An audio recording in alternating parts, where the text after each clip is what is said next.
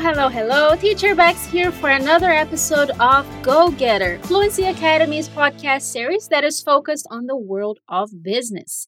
Nessa série de podcasts, a gente vai trazer para vocês algumas dicas e sugestões sobre o mundo do trabalho, alguns conhecimentos práticos e várias expressões que você pode usar em situações comuns dentro e fora do mundo profissional. Do you dream of studying abroad?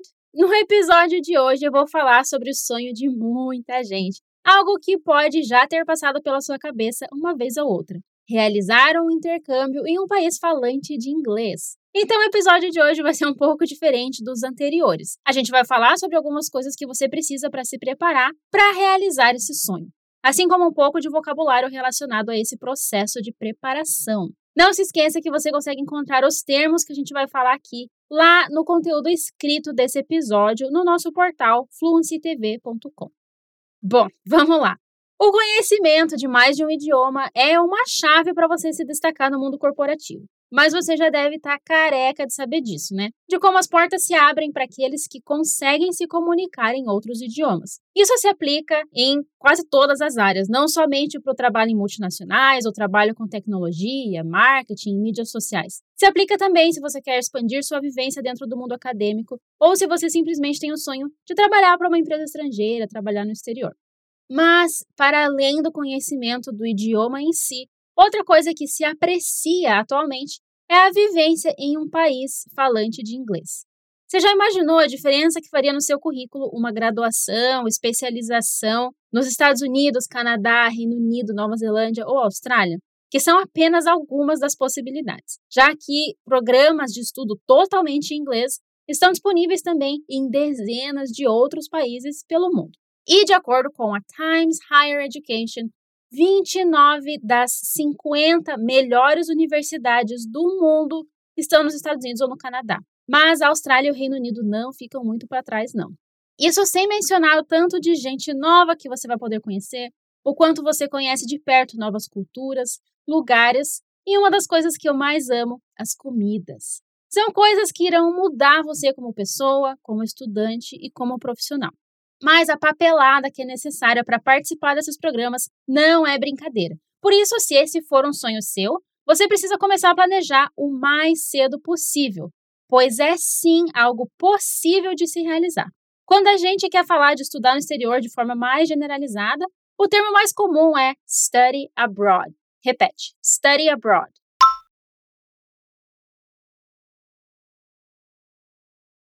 Então, você pode dizer, por exemplo, eu vou estudar no exterior ano que vem, que fica I'm going to study abroad next year. Vamos falar? Repete. I'm going to study abroad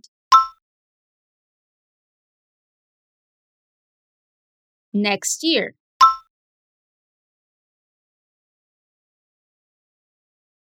I'm going to study abroad next year.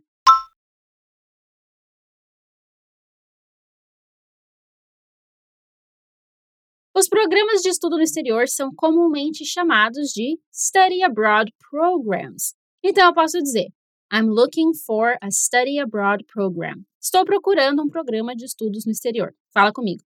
A study abroad program.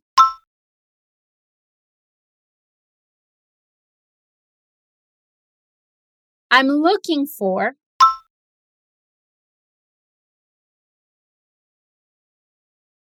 I'm looking for a study abroad program.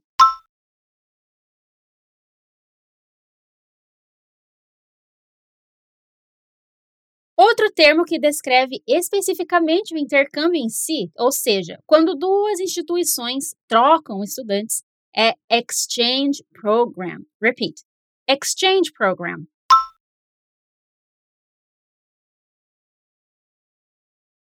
Vamos colocar em uma frase? My university has a few exchange programs. Say it with me. My university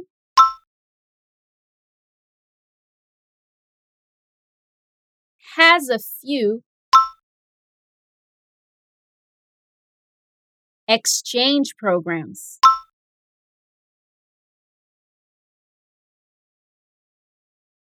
Quando vamos continuar os estudos que já iniciamos no Brasil, como fazer um ano do seu curso atual no exterior, podemos descrever como do a year abroad, que é bem literal, fazer um ano no exterior. Esse tipo de programa existe tanto para quem está no meio da graduação, quanto para quem está no ensino médio ou na pós-graduação, mestrado ou doutorado. Bora falar. Do a year abroad.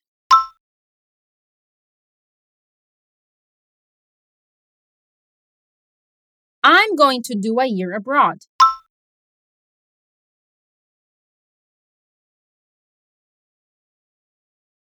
Essa mesma estrutura pode ser adaptada para outros períodos, como a semester, um semestre, a few months, alguns meses e assim por diante. Bom, agora vamos para a parte prática. Eu vou falar aqui de maneira mais generalizada, já que cada país e cada instituição tem as suas exigências. Existem vários cursos que você pode fazer no seu intercâmbio. Então, a gente falou aqui do ensino superior, mas você pode também fazer cursos técnicos e cursos de idiomas. Uma coisa que todo país e instituição de ensino vai exigir de você, se o seu foco for um intercâmbio acadêmico, é a famosa prova de proficiência, Proficiency Test. Repete. Proficiency Test. Então, teste de proficiência em inglês se diz English Proficiency Test.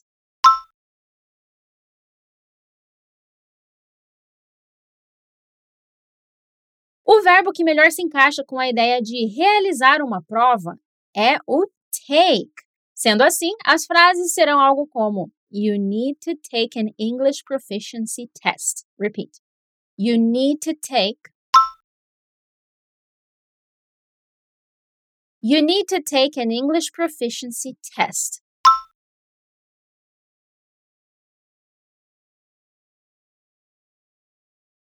Os testes mais famosos são o TOEFL e o IELTS. Mas antes de fazer qualquer um deles, verifique qual a instituição que você escolheu aceita e também qual a nota mínima que os candidatos precisam alcançar para serem considerados. E sim, o estudo para essas provas vai ter que fazer parte dos seus planos. Bom, outra coisa que será exigida é um visto. Em português, a gente tem o costume de dizer tirar um visto, de estudante nesse caso, que a gente expressa com o verbo get, em inglês, para variar, né? Vou dizer: I need to get a student visa. Eu preciso tirar um visto de estudante. Say it with me. I need to get a student visa.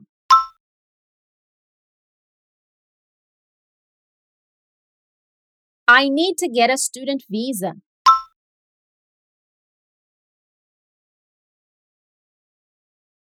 Outra coisa que é mais uma necessidade do que uma exigência é a sua acomodação. E o termo aqui é praticamente igual ao português. A gente diz accommodation. Repeat. Accommodation. E claro, a gente vai ter um verbo que se encaixa melhor aqui, que é o arrange. You need to arrange your accommodation. Você precisa organizar ou combinar a sua acomodação. Então, como eu digo, você precisa organizar a sua acomodação.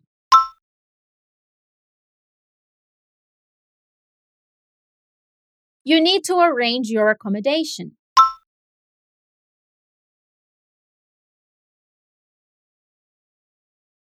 Esse verbo arrange é muito útil em vários contextos. Ele expressa ao mesmo tempo a ideia de planejar, organizar, arranjar e de combinar. É realmente mexer todos os pauzinhos para que um plano futuro dê certo. Vamos falar de novo. You need to arrange your accommodation.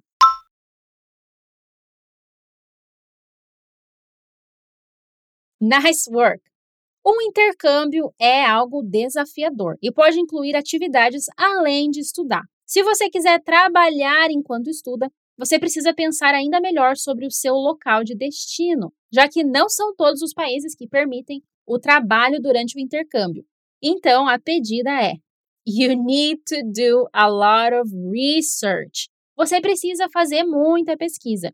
Entre os países que permitem de 10 a 20 horas de trabalho por semana com o visto de estudante, temos o Canadá, a Irlanda e a Austrália. Então você poderá ter um part-time job, um emprego de meio período enquanto estuda. Fala comigo. Part-time job. Você pode dizer também que está trabalhando meio período. A frase fica assim: I'm working part-time. Repeat. I'm working part-time. Não se esqueça de levar em consideração também o clima. Se você ama o frio e a neve, talvez o Canadá seja perfeito para você. Canada might be perfect for you. E se você se sente melhor no calor, a Austrália pode ser o lugar ideal. Australia could be the ideal place. O tanto de papelada que você vai precisar vai variar de acordo com o tipo de intercâmbio que você quer. A papelada que a gente chama de paperwork. Vamos praticar a pronúncia? Repeat. Paperwork. Para o intercâmbio acadêmico, você geralmente precisa ter concluído pelo menos um ano do curso na sua instituição de ensino de origem. You must have completed at least one year at your institution. E você precisa incluir uma ou várias recommendation letters, cartas de recomendação de professores que você teve no passado. Say it with me. Recommendation letters. Além disso, o seu histórico acadêmico, your academic history, comprovando que as suas notas alcançam aí a média exigida pela instituição de destino. Bora falar. Academic History.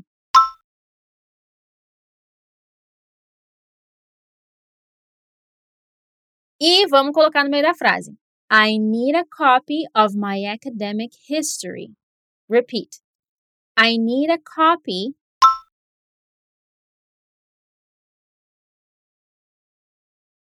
of my academic history.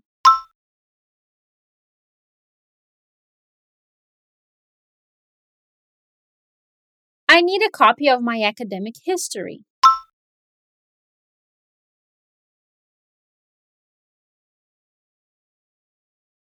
Excellent work! Outro fato muito interessante e importante é que o sistema acadêmico varia muito entre diferentes países.